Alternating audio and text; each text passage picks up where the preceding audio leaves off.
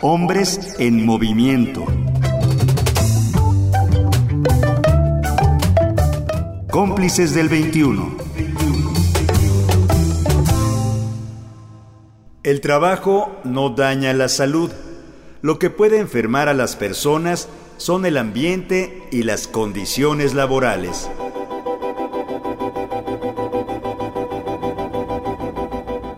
El mobbing se vive en espacios de trabajo tóxico donde está presente la violencia física y simbólica que causa daños emocionales y físicos en las personas que la sufren. Por ejemplo, en oficinas, fábricas, medios de comunicación y también en instituciones de educación superior. Florencia Peña San Martín doctora en antropología sociocultural, realizó un estudio sobre mobbing en las universidades y encontró, entre otros problemas, estos que señala puntualmente. Otras dos cosas que he descubierto en el camino, que es manejo administrativo amañado, porque sucede mucho en, en nuestras universidades, y sin embargo nosotros como que como que no les damos la importancia que tiene. Y otro concepto que es el de anulación pues de la disidencia o nulificación de personas cuando son políticamente inconvenientes. Pero en la literatura básicamente predominan dos enfoques. Uno es el enfoque psicológico, donde ven perfiles, fases, y otro enfoque que predomina mucho es el de recursos humanos, ¿no? Entonces es como parte de la cultura de las organizaciones o parte de la psicología del que acosa y es acosado. Pero como antropóloga, a mí sí me parece que es muy indispensable que nosotros tomemos en cuenta pues que tiene que ver con modelos económicos, o sea, que tiene que ver con los macroprocesos, ¿no? No es solo un problema de personalidad y no es solo un problema de la cultura de cada organización.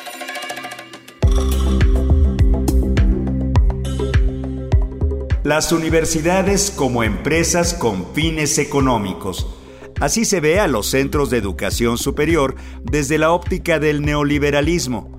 Por tal motivo, dentro del ambiente laboral universitario se crean dinámicas de poder y competencia que a su vez generan en la comunidad relaciones poco solidarias e individualistas. La doctora San Martín lo dice así. Esta política neoliberal, por supuesto, que impactó a la educación superior, ¿no? Yo creo que todos los que trabajamos en universidades públicas y instituciones de educación superior, pues vivimos esta transición entre ser amigos del de al lado y generar proyectos conjuntos. Yo, por ejemplo, entré al INE en el 76, entonces me tocó ser parte de este cambio. Y fuimos viendo, y que me perdonen los que lo defienden, pero yo también creo que el Sistema Nacional de Investigadores ocasionó estos de investigadores de primera, si estás en el sistema, de segunda, si no estás, y, y sí, sí lograron con romper conciencias, digo yo, comprar conciencias como quieran verlo. Entonces, con esta concepción de que la universidad se concibió como una empresa, que tenía que ser evaluada a través de indicadores de desempeño, ¿no? Que se tiene que competir con los recursos, y bueno, pues ya los, presupuestos se volvieron mínimos y este sueño de que tú tienes dinero para investigar si eres chido y si no, no. Entonces, pues ya te responsabilizan a ti, así como no, no, entras a una universidad porque no eres buen alumno, no porque la universidad, el Estado no pone suficientes fondos o construye más universidades. Entonces, bueno, pues no, no los, los este, investigadores y profesores de tiempo completo no estuvieron exentos, ¿no?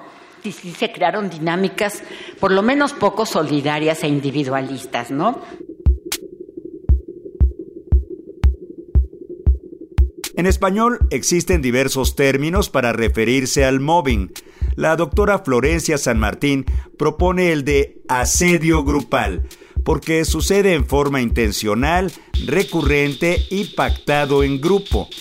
Para la también maestra en medicina social, es importante diferenciar el mobbing de otro tipo de acosos, ya que son diferentes niveles de violencia con distintos grados de consecuencias.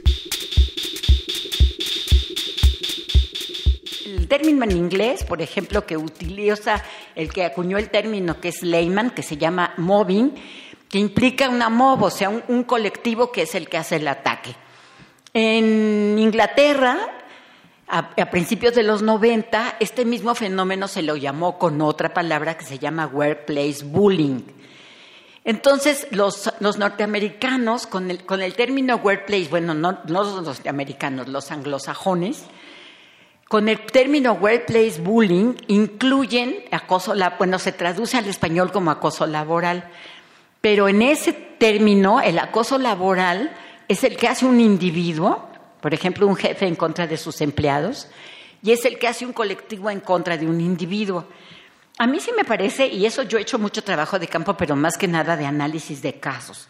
Sí he entrevistado bastantes personas y por lo mismo yo sí les puedo decir que sí me parece que es muy importante diferenciarlos, porque de ninguna manera en estos casos que yo les digo es igual cuando un solo individuo te está como hostigando que tú sales de su oficina y a lo mejor hasta todos saben que es un hostigador y le puedes contar al de al lado, no, es que, ¿qué crees? Me lo volvió a hacer, a cuando realmente sientes que todo tu entorno se vuelve en tu contra. Pues sí tiene consecuencias donde la gente realmente termina suicidándose, termina nunca pudiendo volver a trabajar, termina culpándose, tiene de consecuencias psicológicas, fisiológicas, yo, por lo tanto, propongo traducirlo al español como asedio grupal, al mobbing, ¿no? Que se vea que es un grupo el que, el que genera una serie de estrategias que son agresiones básicamente simbólicas.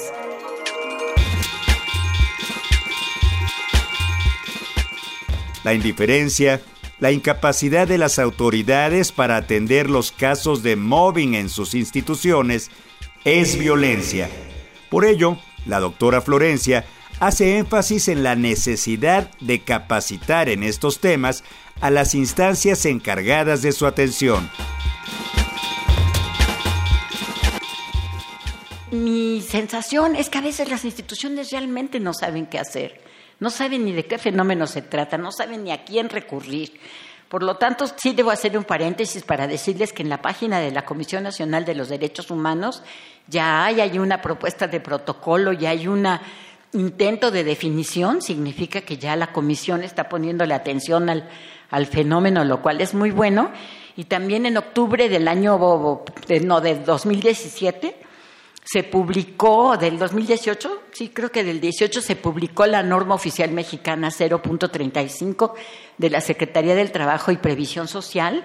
Y bueno, por lo menos ya también la Secretaría del Trabajo reconoció que este fenómeno existe, ¿no? Entonces se concibe que el mobbing es una manera sutil de violencia, no es sutil. Sutil son las acciones, sutiles son las acciones con las que se lleva a cabo.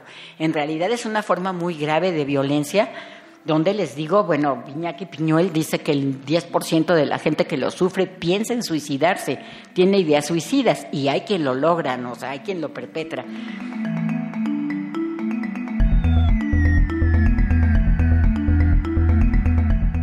El asedio grupal en el lugar de trabajo donde nos desarrollamos no es normal. La exigencia extrema, la carga de trabajo excesiva y un ambiente laboral hostil son violencias que forman parte del moving, un fenómeno que daña la autoestima y debilita la salud mental de las personas que lo sufren. En casos graves puede llevarlas a no querer volver al trabajo, e incluso al suicidio. El moving no es algo normal, afirma la doctora Florencia Peña San Martín.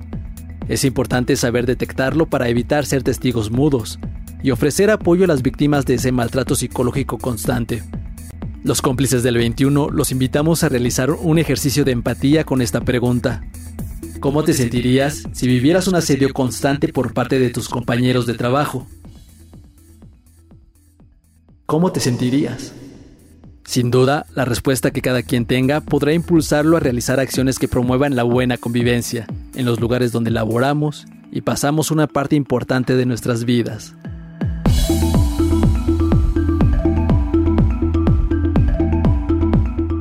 www.cómplices.org.mx.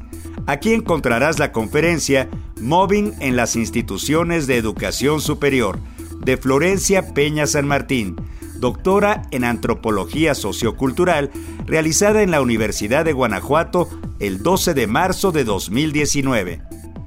¿Tienes comentarios? Escríbenos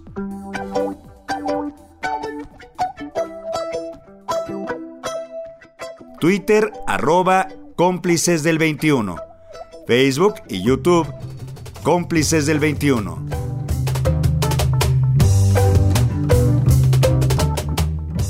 Realización Hugo Enrique Sánchez. Voz José Ángel Domínguez. Producción Pita Cortés.